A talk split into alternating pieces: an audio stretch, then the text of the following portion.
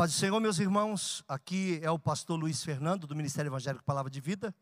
Sou grato a Deus porque você tem acompanhado os nossos, as nossas mensagens através do podcast. E se você também quiser, nesse momento, contribuir com suas doações de alguma forma, nós temos aqui a conta do Bradesco na agência 0525, conta 80002, dígito 3. Ou no Santander, agência 0174, conta 13002611, dígito 2. E o CNPJ do Ministério é 03 742 978 mil ao contrário 17. Muito obrigado pelo carinho. Deus te abençoe. Fique em paz. Lucas capítulo 2, versículos 39 e 40. Para quem não sabe, brincadeiras à parte, eu tenho um problema nos ossos do céu da boca, obviamente, dá para perceber.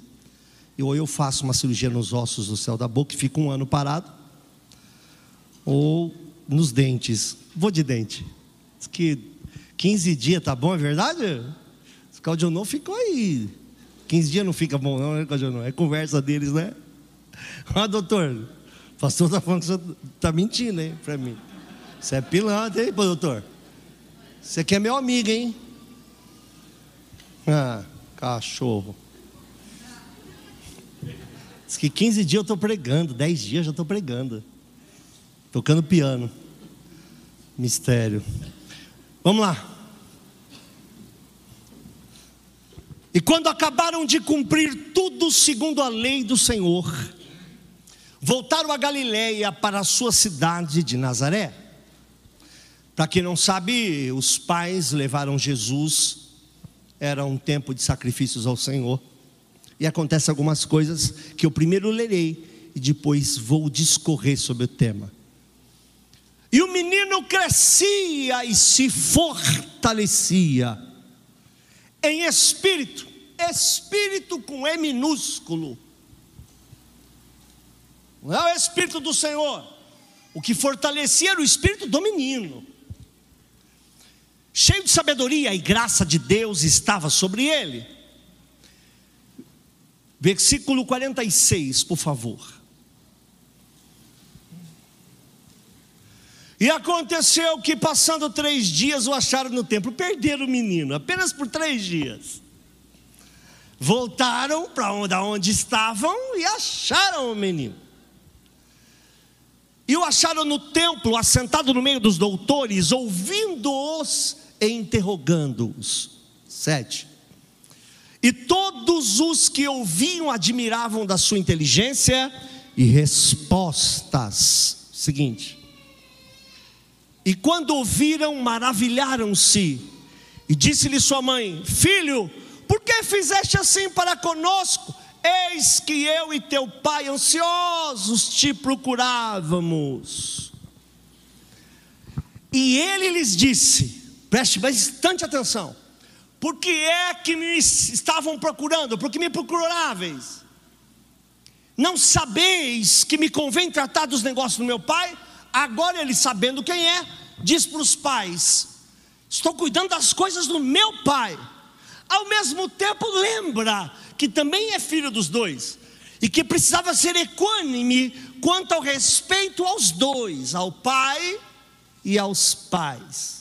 Diz assim: seguinte, e eles não compreenderam as palavras que lhe dizia. E desceu com eles e foi para Nazaré, e era-lhes sujeito. E sua mãe guardava no coração todas as coisas. Último versículo 52. E crescia Jesus em sabedoria, e em estatura, e em graça para com Deus e para com os homens. Os homens.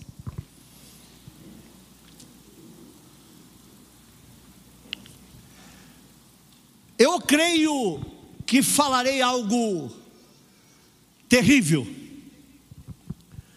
A igreja é o último bastião social. O último lugar onde se poderá conviver em sociedade pessoas incomuns e diferentes ainda é e será a igreja. A sociedade se descabela, se destrói, brigam por qualquer coisa, de futebol a qualquer coisa, estão brigando. A igreja é o único lugar que aceita qualquer ideologia, por mais tola que seja, qualquer cor, qualquer peso, qualquer tamanho. Mesmo que nós tenhamos que fazer ressalvas quanto às coisas que na Bíblia estão. Aqui nós aprendemos o crescimento com o mestre. E eu quero, para e passo, trazer alguns pontos que anotei desses textos que li, de como o mestre se portava e como ele crescia. E eu espero, e pretenso sou, de que nós saiamos desse lugar hoje sabendo quem somos e qual é a nossa real estatura e se temos ou não crescido. Então te começo fazendo uma pergunta: quanto tempo você tem de fé? Apenas pense. Quanto tempo faz que você aceitou o Senhor Jesus como único e suficiente Salvador de tua vida? Primeira pergunta. Segunda pergunta: você cresceu? Você é igual? Tem as mesmas dificuldades? Porque eu não sou responsável porque eu, por quem eu fui, porque o homem está em evolução ou infelizmente em involução. Mas eu sou responsável por quem eu sou, e sendo responsável por quem eu sou, fará muita diferença em quem eu serei. O que passou já não posso voltar atrás. Mas esse tempo de fé, você continua com as mesmas chatezas, frescuras, fugindo de um lugar para o outro, reclamão, contencioso, crítico, murmurador, ou apenas alguém que adora o Senhor, apesar de ter pessoas em sua volta que são diferentes. A sociedade está de cabeça para baixo, não preciso dizer isso para vocês. Eu vinha para cá hoje, estava ouvindo no rádio os homens do rádio reclamando veementemente, porque ontem no Maracanã, na ocasião em que nós tomamos um cascudo da Argentina, tinha 10%, 10 de pessoas no Maracanã, e eles diziam: absurdo, que crime. Hoje foi final da Euro, em um Wembley, carga completa, 80 mil, 70 mil, 50 mil, não sei. Só que nesse mesmo Londres, teve a final de Wimbledon, com uma multidão dentro, e o Djokovic, depois de ganhar o título, atravessa o Wimbledon e vai mostrar o troféu para o lado de fora, onde tinham mais ou menos umas 10 mil pessoas que não conseguiram ingresso. É uma geração que não sabe o que quer, é uma geração de pesos e medidas distintas. Eu até vou assustar vocês. Vocês sabem que junto, eu sempre faço uma ressalva, junto com a Cristã do Brasil, essa foi a primeira igreja a fechar. E eu estava andando com o pastor Josué. Nós tínhamos fechado a igreja, fomos caminhar, e ele disse: Hoje está saindo um decreto onde tudo vai fechar. Eu falei: O quê? Ele falou: Tudo. Era logo no início da pandemia. Mas eu falei: Tudo o quê? Ele falou: Tudo, tudo. Terão alguns serviços essenciais Polêmico isso também, mas vamos. Ninguém lembrou de lixeiro, né? Ah, é essencial, mas podia ter sido vacinado. Não quero falar sobre isso agora. Não quero, porque a empatia não existe, é uma palavra que a gente fala, mas não cumpre. Uma geração que não sabe para onde vai e o que quer e passa o dia inteiro brigando contra ela mesma. Ela briga contra alguém, no dia seguinte vai lá e briga contra outro alguém que concorda com ela. Porque nós não temos o exemplo de Jesus, de como ele fazia para crescer. E parece que muitos de nós estamos afetados, inclusive pastores. Quando o pastor Josué disse assim para mim, pastora Deise, tudo vai fechar, menos as igrejas. Eles vão deixar as igrejas com tantos por cento. Eu disse para ele: está errado. Ou todos ou ninguém. Ah, mas pastor, é uma questão de fé, porque a igreja, a igreja e os pastores não deveriam brigar para abrir, deveriam brigar para dizer: permita-nos dar o exemplo. Ah, que polêmico. Imagina as cacetadas que eu vou tomar na, na internet. Minha cara de preocupado. Vou tomar umas 10 anestesias esses dias, vou arrancar um monte de dente. Você acha que vai ser um hater que vai me fazer eu perder a paciência?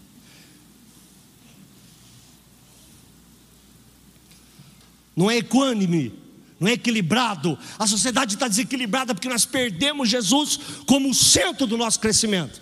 Então vamos ao texto e vamos ver. E tem mais que eu vou falar, vai ser um pouco polêmico. Mas se você disser que uma pessoa está acima do peso, é uma tal de uma fobia criminosa. Porque isso não é uma doença. Eu acredito que não é. Amém? Não é. No meu caso até era. Eu tinha umas doençazinhas que melhorou, mas, mas não é. Tem muito magricelo aqui na igreja pedindo oração por câncer. Mas aí você abre uma vacinação e diz que quem tem comorbidade tem que ir primeiro. É quem estão entre os que têm comorbidade? O que é comorbidade? Doença associada a outra. Aí agora é doença de novo. Acaba a vacinação, não é doença de novo. Pior, tem uma amiga que estava quase cancelada na internet.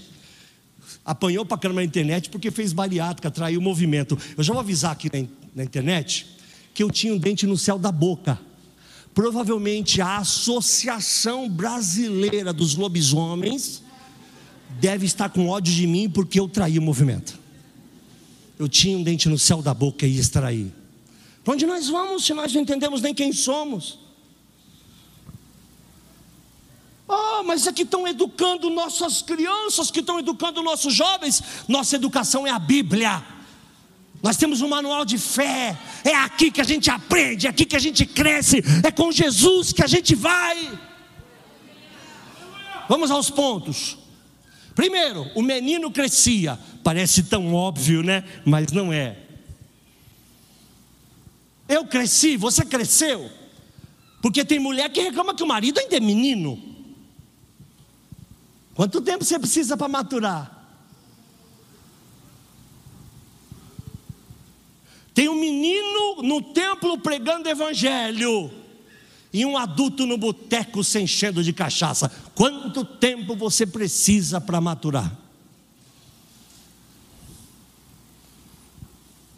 Tem homens que reclamam que as suas mulheres são infantis. Quanto tempo a senhora precisa para crescer? Quanto tempo ainda? E vou mais longe.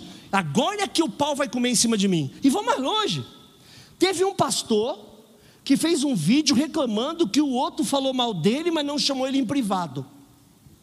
Aí tem outro pastor, que vocês sabem quem é, não vou te falar que é o André Valadão por uma questão de ética, que gosta de fazer aquelas caixinhas de, de pergunta. É o jeito, gente, que ele arrumou para passar a pandemia, é um jeito bem humorado. Ele não dá uma risada, você ri. E o pessoal pilha ele com umas perguntas nada a ver de propósito. E ele só fala assim: Uai, gente, vocês são crente não? Eu já começo a rir.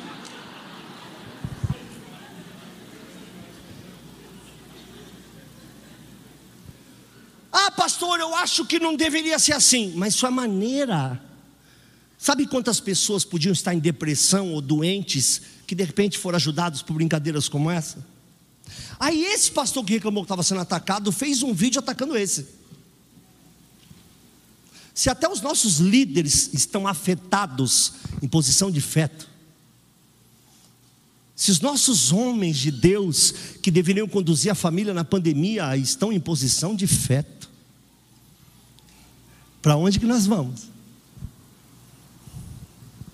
Menino cresceu, é óbvio? Não, não é óbvio não. Porque tem gente que já é adultinho e ainda não cresceu. Tem gente que já é velhinho e também ainda não cresceu bico para tudo, reclama de tudo, tem ódio de tudo, nada tá bom, ninguém não sei o que, é tudo não sei o que, parece que é Deus Pai, Filho e Espírito Santo e a quarta pessoa da Trindade, você ou eu.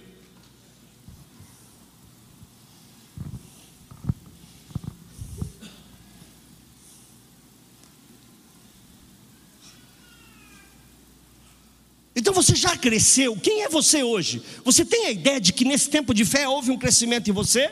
Ou você continua murmurador, doentinho, crítico, reclamão, pulando de galho em galho, de igreja em igreja, de lugar em lugar, falando mal de líder, falando mal do ex-pastor, falando mal do ex-patrão, falando mal do ex-namorado, falando mal do ex-marido, da ex-esposa, a vida inteira num looping inconsequente de meninices sem parar?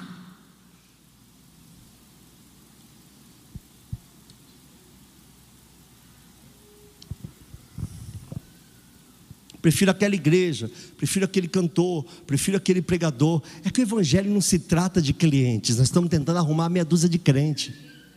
Nós não estamos aqui para servir a sociedade de clientes, nem sociedade de consumo. Nós estamos aqui para fazer um grupo de crentes para o exército do Senhor. Bendito seja o nome do Senhor. Eu disse no primeiro culto e vou repetir: nós somos soldados e não amigos. Repita comigo: soldados a gente não é amigo. A gente não precisa ir para o cinema, não precisa jantar junto. O que a gente precisa é o seguinte: olha bem para mim. Eu estou apontando minha arma naquela porta. Olhem todos para a porta. Eu estou apontando minha arma naquela porta. E eu tenho que ter a certeza absoluta que naquela porta alguém não vai me matar. Sabe por quê? Porque tem um soldado me cobrindo. E eu não vou olhar para ela, não vou ser surpreendido. Ninguém vai me matar pelas costas porque eu estou coberto por alguém que não vai jantar comigo, não vai almoçar comigo, não anda no mesmo lugar que eu, mas vai morar no mesmo lugar. Pegam caminhos e ruas diferentes, mas chegaram na mesma igreja. Todos nós viemos por caminhos diferentes, mas estamos sentados no mesmo lugar. Nós vamos é para o céu. A gente não precisa ser uma sociedade de amiguinhos, mas sim de adoradores. Nós estamos aqui para fazer relacionamentos pessoais. Se tiver, melhor Ah, lá na igreja é meio estranho porque eu não conheço ninguém. Mas não era a proposta quando abriu a igreja que a gente se conhecesse.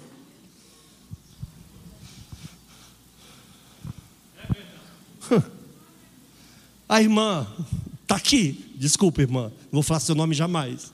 O senhor nunca foi na minha casa. Nem você na minha. Eu não quero ir na sua e você não quer ir na minha. Ora. Mas tem gente que vai na sua casa, gente que eu escolho. É a minha casa. Não é a casa do pastor. A casa do Luiz Fernando Limas da Fonseca. Entra quem eu quero. A minha roda social é a minha roda social, sua roda social é a sua roda social. Comunhão é outra coisa. Comunhão é a gente vir de diversos lugares e juntos adorarmos o mesmo Deus. O gordo, o magro, o negro, o branquelo, sei lá o que for, nós glorificamos o nome do Senhor. É da esquerda, é da direita, é do meio, é de cima, é de baixo. Nós exaltamos e glorificamos o nome do Senhor Jesus. Cresce, menino.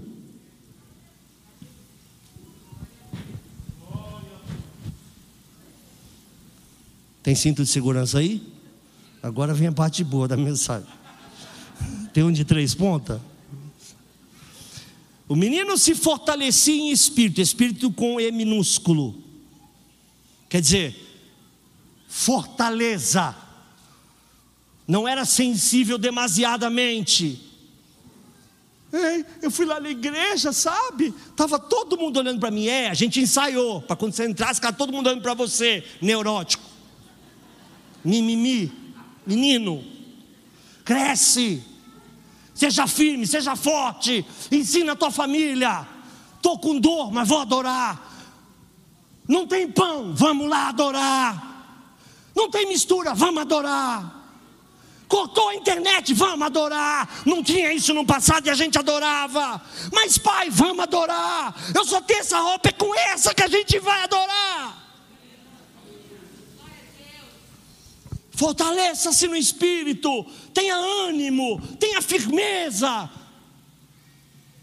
De manhã está lá no Instagram, virou coach gospel. À tarde está em depressão. Que bicho é isso?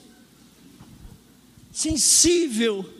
Olha, não falou meu nome, mas eu tomei para mim. Bem feito. O problema é só teu.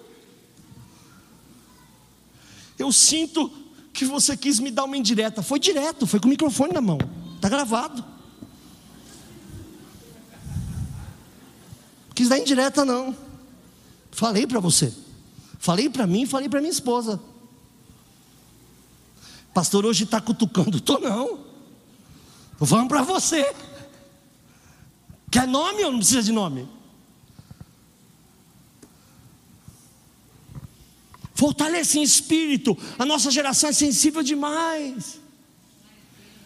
Ah, eu estava cantando e eu percebi que minha voz estava alta, porque eles não gostam que eu solte a minha voz. Oxe, é verdade? É. Baixamos mesmo, baixamos, você é ruim para burra, baixamos, baixa, pelo amor de Deus, se ninguém aguenta. Foi isso que aconteceu? Será que a pessoa tem a ideia de foi isso mesmo que aconteceu? Que a gente falou, meu Deus, esse sol vai ofuscar a gente. Vocês acham que é isso que acontece no Evangelho?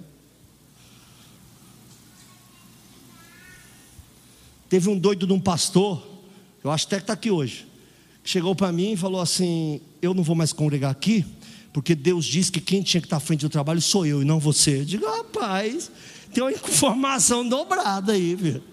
Que eu também vim para cá por causa disso, olha só. Que coincidência. No final eu disse para ele: Não fica chateado comigo. Você é só um menino, relaxa. Uma hora você cresce. Fortalece. Seja o homem da casa, seja o cabeça, seja a mulher de oração, a mulher que busca, a mulher que não se dobra às circunstâncias, mas adora a Deus nos momentos mais difíceis. Se fortaleça em espírito, não é no espírito no Senhor, é no seu espírito. Ficar postando foto deprimida para chamar a atenção dos outros.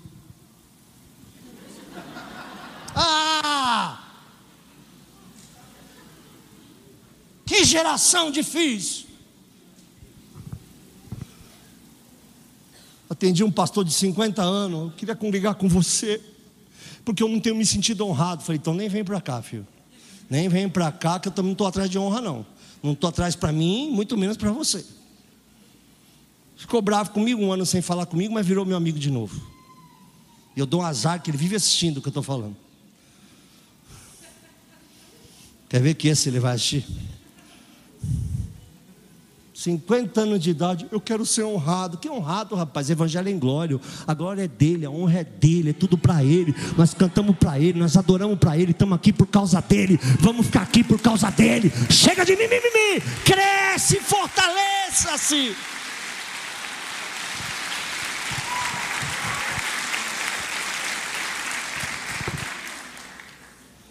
O outro lá na igreja tal, o garçom tem que servir o café, tem que sair de costa.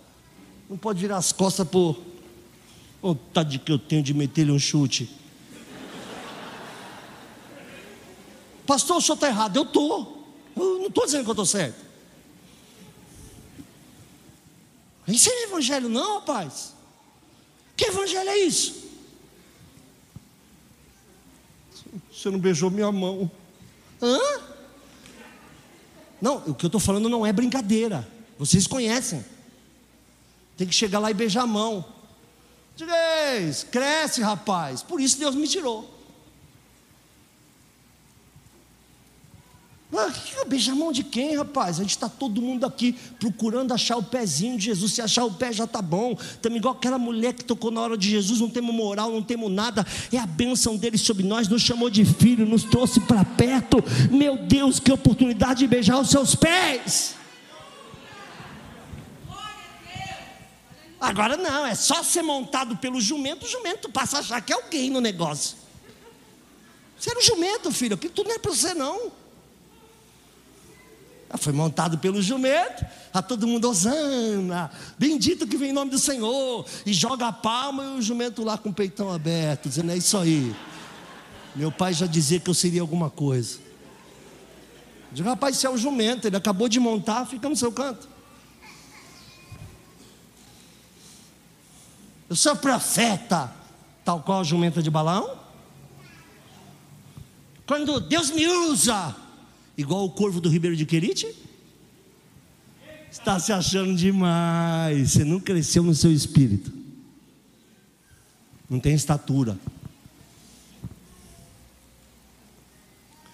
O outro disse para mim que se o pastor não fizesse o que ele mandasse, ele ia desconsagrar o pastor. Onde já se viu E sabe o que é o pior azar que eu dou? O cara é meu amigo, ele vai ouvir, sempre chega no ouvido deles. Fiz questão de falar no, no culto. Eu continuo querendo almoçar com você, igual o nosso telefone dessa semana. Eu continuo amando você. O que não faz de você.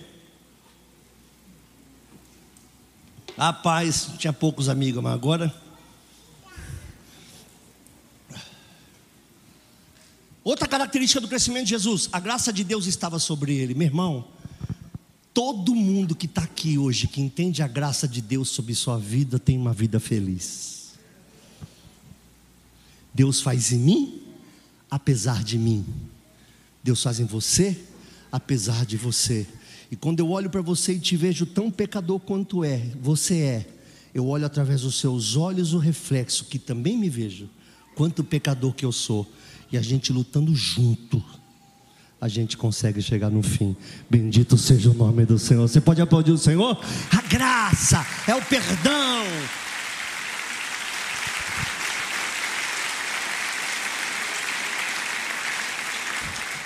Eu não vou almoçar na casa da sua família porque eu não, go porque eu não gosto do seu pai. Você casou com meu pai, cara pálida?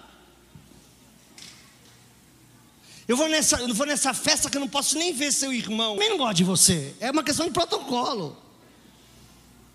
Convidado foi a filha. Você que acha que estão fazendo muita questão que você vá? A realidade é outra.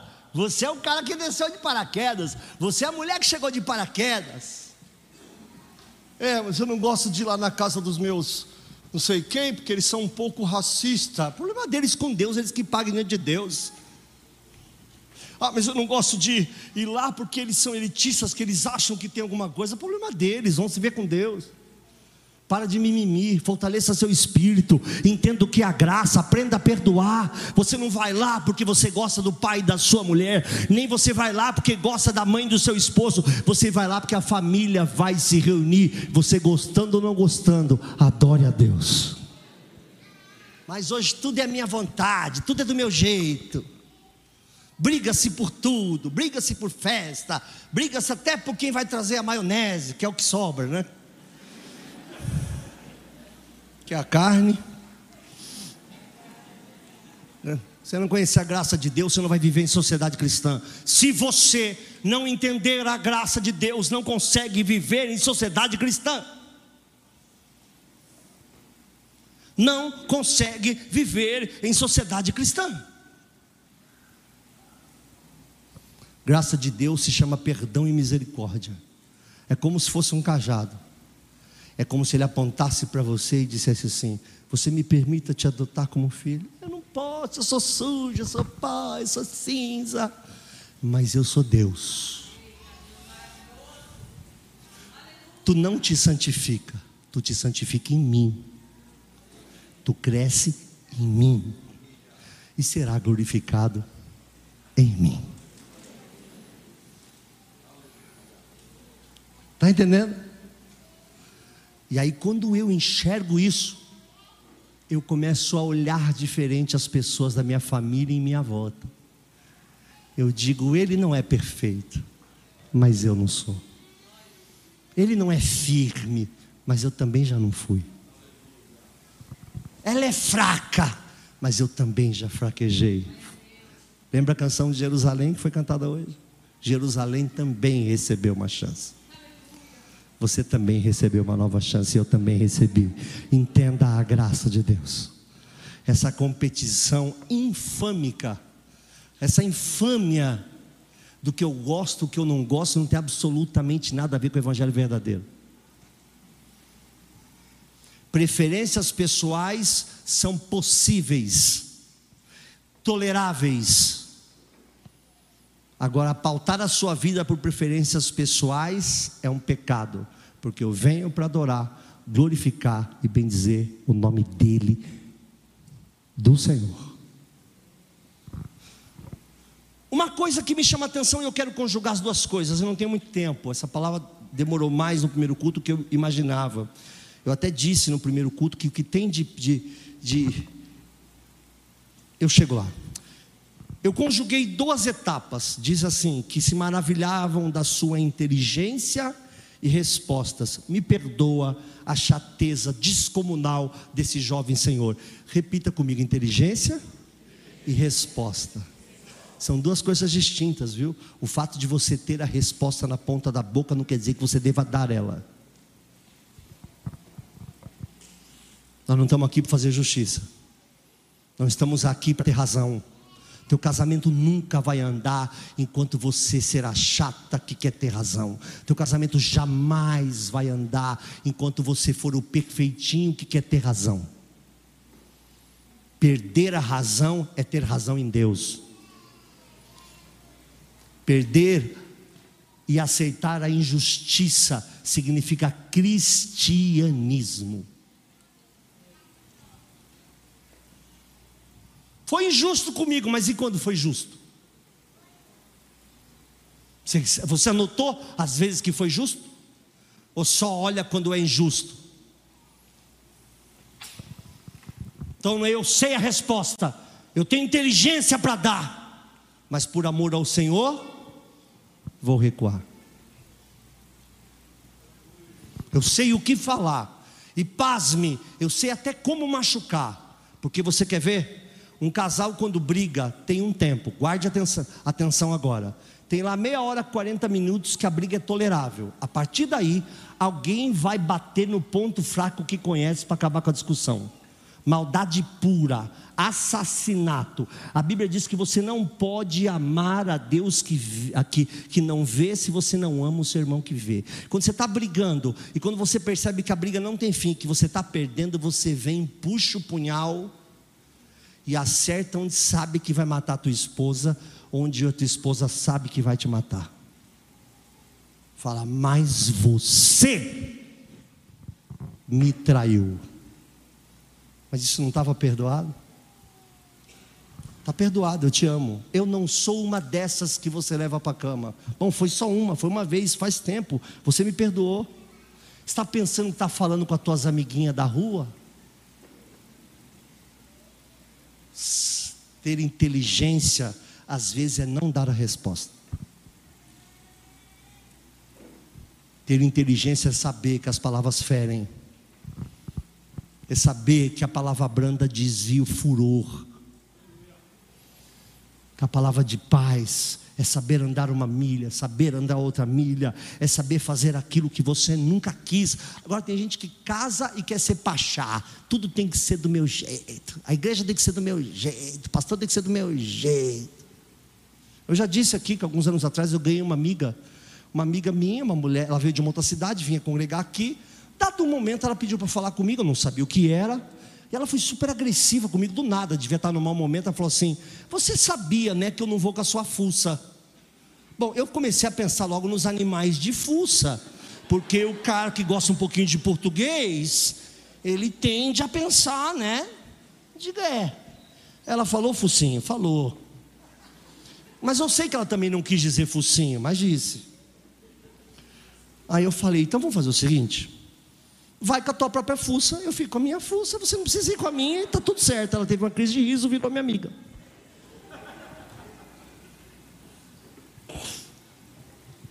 Resumindo, eu sou porco, vamos chafurdar junto, vida que segue. Vamos arrumar uma laminha para nós. Ela entrou em crise de riso, viramos amigos. E ela passou para o Senhor já, uma querida. Então, resposta está associado à inteligência, cuidado. Ele tinha inteligência e sabia da resposta, porque ele diz assim aos pais: Por que vocês estão me procurando? Vocês não sabem que eu estou fazendo a vontade do meu pai? Aí ele lembrou: Eles também são meus pais.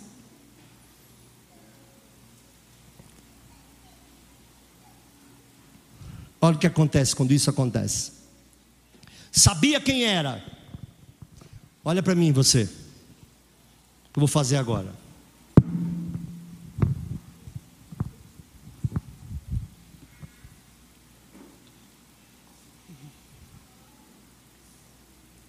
Você sabe quem você é? Você tem condição no Senhor de fazer isso aqui, ó? Quem é você? O que você é no Senhor? Jesus sabia quem era. Jesus sabia que ele era filho de Deus mas também sabia que era filho dos homens, e uma coisa não está desassociada da outra. Não tem como servir a Deus e não respeitar os pais. Tem um monte de pai aqui que é bobo, que não sabe o filho que tem. Infelizmente, nós, como os pastores, somos obrigados a saber de coisas que vocês não podem saber, porque teu filho não confia em você. Mas tem um monte de gente que vai se decepcionar muito com o filho que tem. E tem outros manchando a memória dos pais.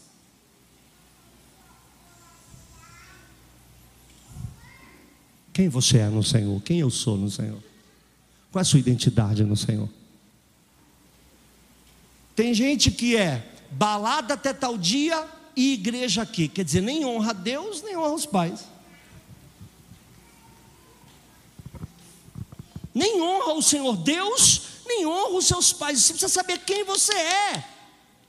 Jesus sabia que era filho de Deus, mas Jesus também sabia que foi dado para ser cuidado aos homens, deveria respeitar todos eles. O texto seguinte disse assim: e ele era sujeito, quer dizer, ele disse assim: estou sendo usado pelo meu Pai, estou aqui por causa do meu Pai, Deus está me usando, mas mãe, eu volto com a senhora.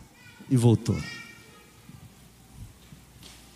Porque ele sabia que era filho de alguém divino mas que era filho de alguém humano. Como é que você se relaciona com os seus pais? Qual é a sua identidade no Senhor? Quando eu olho para você, quando você olha para você, esquece eu ou qualquer outra pessoa, o que é que você vê em você que você diz assim, tá aí, com todos os meus defeitos, sou crente. Apesar de mim, estou lutando. Vamos junto lutando. Hoje você manca, eu te puxo, amanhã eu manco, você me puxa, e todo mundo chega, rápido ou lento, a gente chega junto no final. Glorificado seja o nome do Senhor. Muitas pessoas acham que a gente é permissivo aqui na igreja. Eu já ouvi isso até de pastores. Não, gente, a gente não é permissivo. Nós estamos lutando para que algumas pessoas não se percam. O que nós falamos com elas quando você não vê, só importa a Deus. Nós chegamos nelas e dizemos: olha, está acontecendo isso, isso, isso, e a gente sabe. Você está errada. Você está errado. Você sabe qual é o fim disso? Mas não precisa correr, não. Fica aí sentado. Vamos lutar. Raramente a gente fala uma coisa diferente disso. Porque Deus é sobre nós.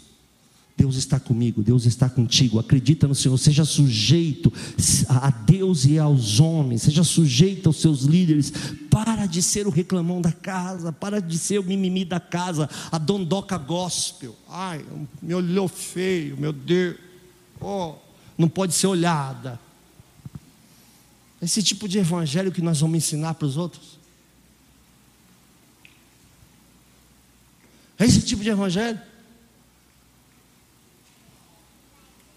Ah, mas está falando mal de mim. Não deixa nem sair, filho. Não estou falando para bater, não, hein? Estou falando para esperar lá fora e falar: não vai, não. Cheguei. Te fiz alguma coisa? Vou falar um pouco disso na hora da mesa. Vocês vão entender.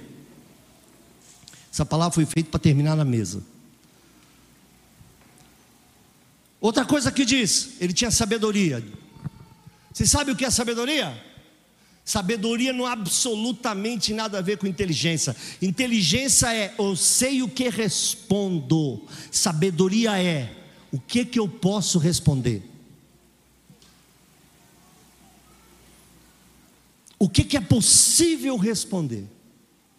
Inteligência é, se eu quiser, eu encerro essa discussão. Sabedoria é, eu não deveria ter entrado nessa discussão. O menino era sábio e cresceu na sabedoria. E nós precisamos voltar a articular palavras de sabedoria. Eu quero dizer para vocês e repito, não sou um homem de Neandertal, e, e, mas nós, homens e mulheres, nós temos permitido que a rede social tome um vulto além do normal em nossa vida. E estamos ficando dependentes. Eu vou, eu vou lembrar de um caso que ocorreu há quatro ou cinco anos atrás, me perdoe se na minha cronologia eu me equivoco. Alguém aqui lembra que teve um apagão de 23 ou 24 horas do WhatsApp? Quem lembra? Irmãos, foi um pânico. Naquela época o Facebook era ainda não era tão velho, decrépito como está se tornando o Orkut moderno era um monte de gente. Gente, como assim? Gente, é só o seu. Gente, é só o meu. Um pânico. Ninguém mais sabia viver, os robozinhos. Tudo sem pai e sem mãe.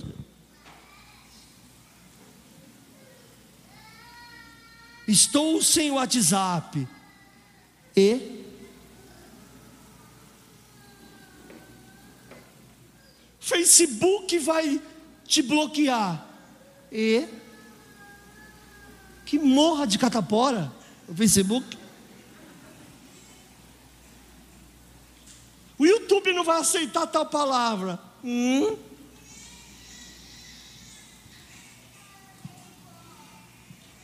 A gente é dependente da opinião dos outros, do olhar dos outros, do jeito dos outros. Não há maturidade, um crescimento, não há sabedoria para entender que isso não é vida. A vida real existe. É necessário que homens de Deus e mulheres de Deus sejam sábios para se manterem vivos. Casamento não se mantém com amor, se mantém com inteligência e sabedoria. Ninguém ama 24 horas por dia.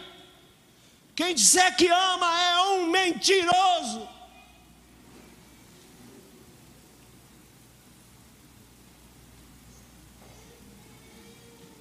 A gente ama toda hora, mas não a hora toda.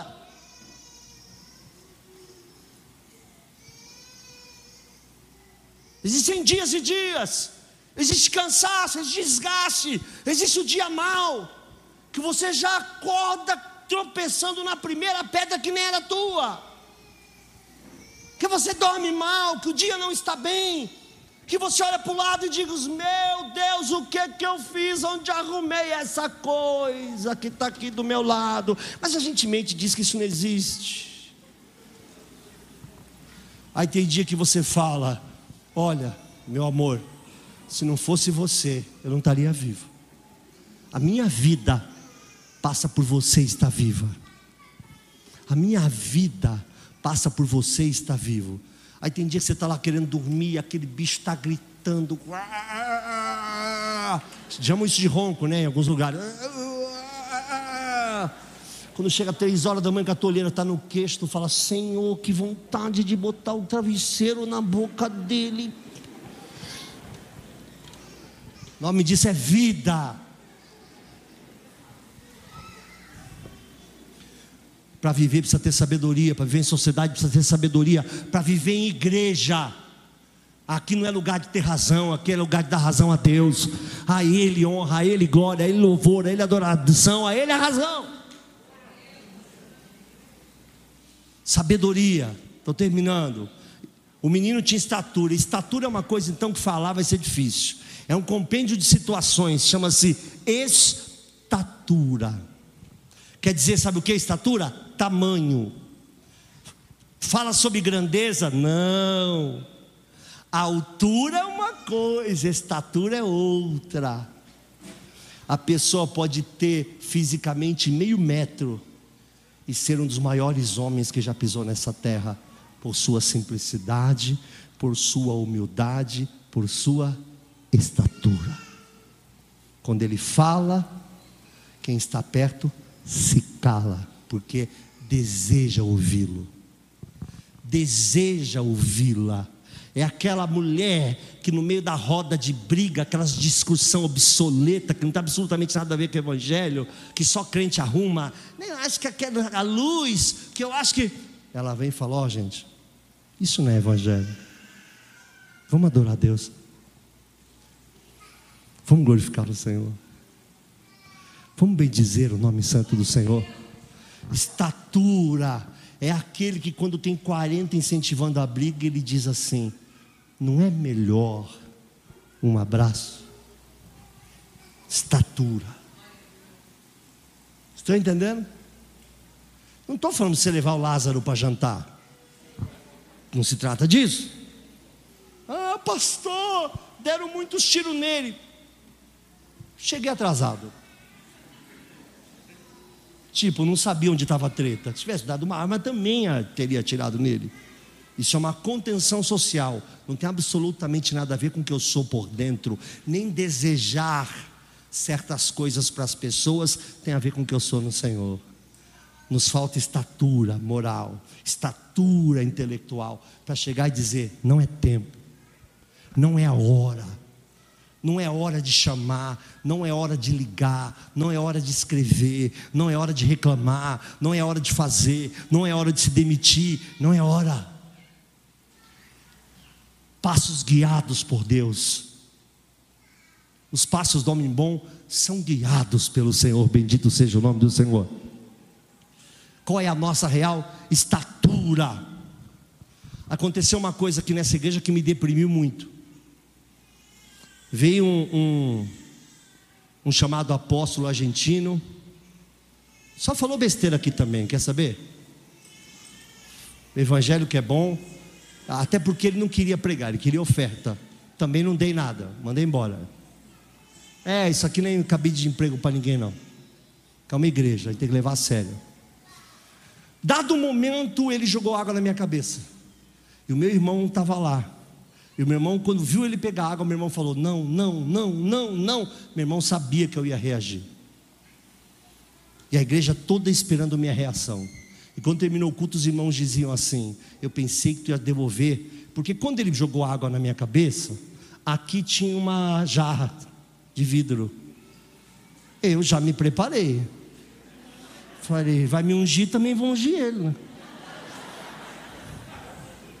É que a motivação dele era uma, a minha era outra. Se eu contar qual é a motivação dele, vocês têm maturidade para entender? Olha para mim, tem? A maturidade dele era só me abaixar para o grande finale do que ele ia fazer no final. Então ele toma a igreja na mão dos pastores para dizer: Eu sou autoridade aqui, mas eu não posso, não há maturidade para esse assunto. Na maioria de nós, eu entendi. Falei: Bom, Vou pegar a jarra, encho ele de água, tomo o microfone e digo: senta. Senta agora. Quando eu vi que ele veio com água, os irmãos fizeram até barulho. Ele me molhou. A água não estava, água estava gelada. Ele me molhou. Que a água era para ele, não para mim. Se fosse minha, não estaria. E no final os irmãos vieram até mim e disseram: Pensei que tu ia jogar fora, pensei que tu ia cortar ele, pensei que tu ia dar um pé nele. E aí eu vim aqui em cima no domingo seguinte e disse: O que mais me deixa triste, que tudo que vocês esperavam que eu fizesse com ele é verdade. Eu sou essa pessoa, eu preciso mudar. A igreja não pode esperar que o pastor reaja. A igreja deveria ter esperado. Meu pastor vai saber a hora de falar. Então eu não estava sendo exemplo para vocês da verdade de Jesus. Talvez sempre exemplo para vocês da minha justiça própria. Isso não pode operar numa igreja evangélica. Todos nós somos iguais. Grande é Ele. A glória é dele. Aplauda Ele. Bendito seja o nome do Senhor. Aleluia.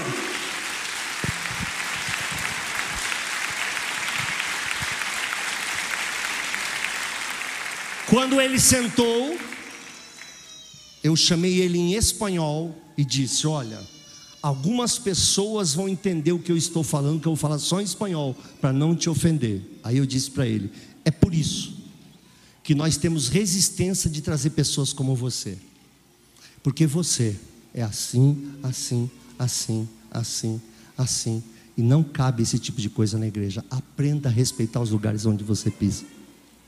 Em espanhol. Se é três anos antes, Paranauê.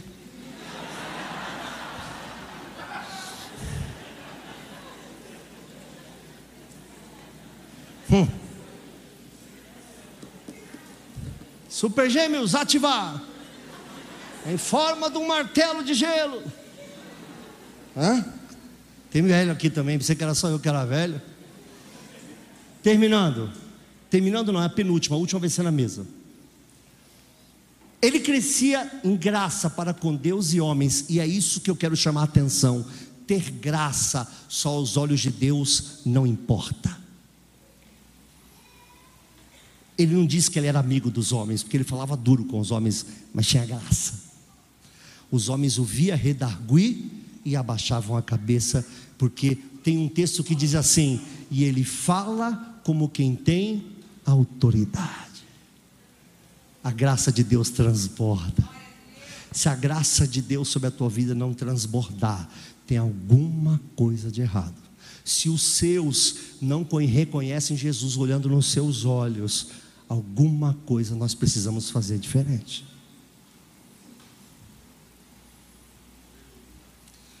Jesus precisa ser reconhecido quando alguém olhe para nós. Eu não tenho vergonha de falar que eu seria agressivo com o pastor que veio aqui, não, porque eu seria. Eu teria vergonha de não enxergar.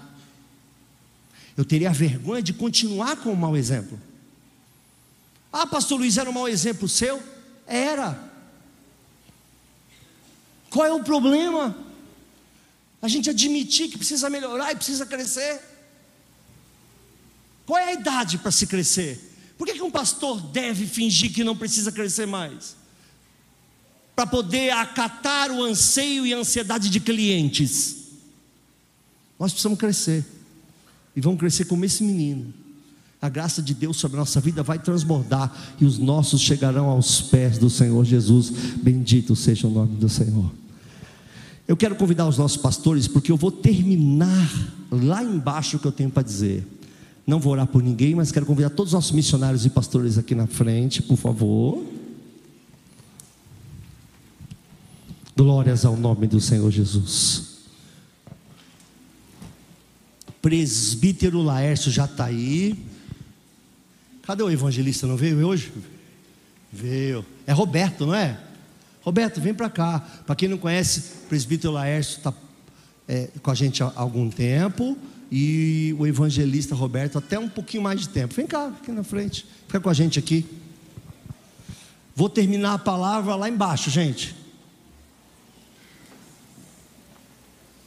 Pastor Gessé, querido pastor Gessé, psicólogo, psiquiatra, psicanalista, coach mental, pastor, cheio de Espírito Santo. Tem mais alguma coisa? Será que eu esqueci?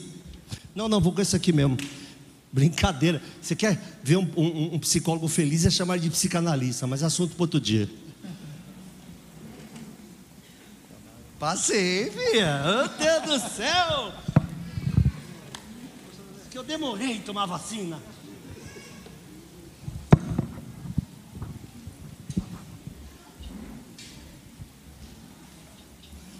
Pastora Néia, essa elegância em pessoa. Ah, no meu caso, pastora Néia, eu estar vivo passa literalmente pela tua vida, né? Já me socorreu com as minhas febres, meu pulmão bichado, tadinha dela. Um dia eu falei para ela assim, ela foi convidada para ir para Israel. E eu estava comemorando que eu tinha um dinheirinho guardado, primeira vez, todo feliz, não queria nem mexer, não queria nem olhar, ficava olhando o extrato toda hora: tem 10, tem 10, tem 10, tem 11. E aí ela foi convidada para ir para Israel. Eu falei, quanto é a entrada? A mulher falou, 11. que legal, falei, moça, né? Que oportunidade. Não pode perder. E aí eu disse assim para ela, não sei se ela vai lembrar.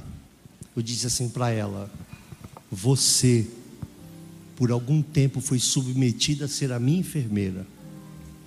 Justo é que eu de alguma forma retribua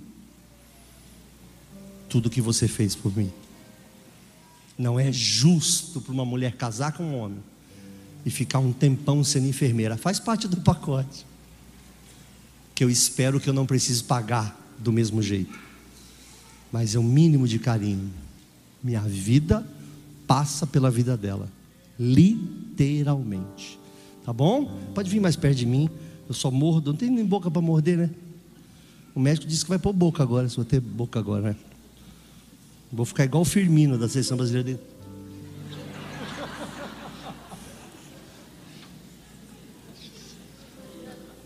O lance daquela mulher que me chamou de falou da fuça, eu acho que era profético.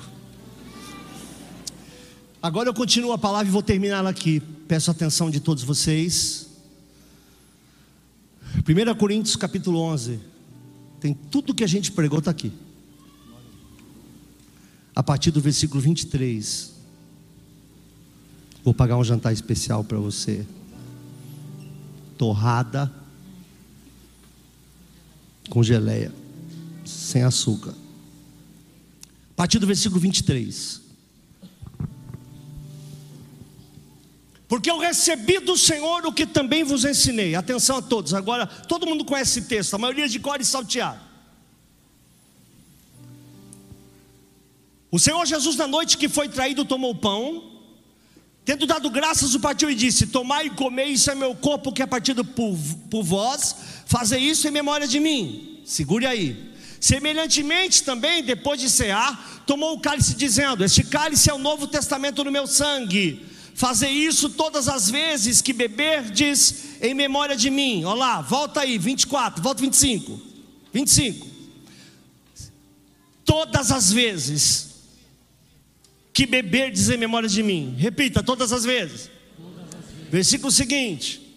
Porque todas as vezes que comerdes este pão, beberdes esse cálice, anunciar a morte do Senhor até que venha. Todas as vezes que você tiver na faculdade, todas as vezes que você tiver no seu trabalho, todas as vezes que você tiver fora da igreja, todas as vezes que você tiver em um restaurante, todas as vezes que você tiver numa festa de casamento, anuncie a morte do Senhor. Todas as vezes que beber, todas as vezes que comer, em todos os lugares que você estiver, em todos os lugares onde você pisar, que seja conhecida a morte do Senhor Jesus até que ele venha. Aqui é momento momentos de celebração circunstancial, mas na sua casa é o momento de celebração real. O que você é aqui necessariamente tem que ser lá fora.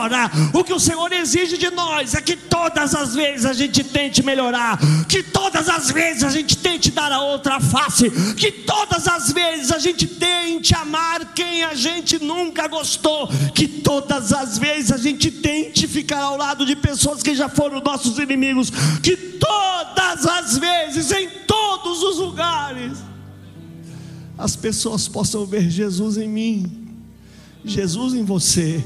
Nem todas as vezes nós estamos felizes, mas todas as vezes nós anunciamos a morte do Senhor até que venha. Nem todas as vezes nós estamos contentes, como terça-feira, que eu não estava bem, por tanta carga, tantos problemas juntos para uma, uma pessoa cuidar num dia. Mas aí fiquei ali, dei as costas para a igreja, estamos no ensaio, cantei com ele, chorei um pouco, Sueli me abraçou, dei uma acalmada. Outros dias eu já vim ali, eu vi a Suelen triste, já vi a, a Débora. A Débora eu digo que ela esconde menos, né? A tristeza dela, ela fala que está triste, mas veio adorar apesar disso. A Sueli também às vezes dá uma baixada. A Valéria já quer abraçar o céu, fica assim com a mão, querendo abraçar alguma coisa. Cada um tem seu jeito, mas todo mundo vem adorar. A gente comenta ali atrás, fulano está morrendo, morre, fulano está não sei o que, fulano está não sei o que. É, é. Agora vamos adorar. Está precisando de alguma coisa? Quer uma água? Quer alguma coisa? Não. Então vamos. Um dia eu estava aqui em cima, Felopes falou para mim assim: pô, estou com um, um, tumor não sei, um câncer. Era isso tumor? Sei lá o que você tinha, um bicho desse aí que acabou sendo curado, né? Vamos adorar. Vamos adorar. Ah, morreu não sei quem. Vamos adorar todas as vezes. Não é circunstancial. Todas as vezes que tiver na presença do seu pai, todas as vezes que tiver na ausência do seu pai. Você é quem você é todas as vezes.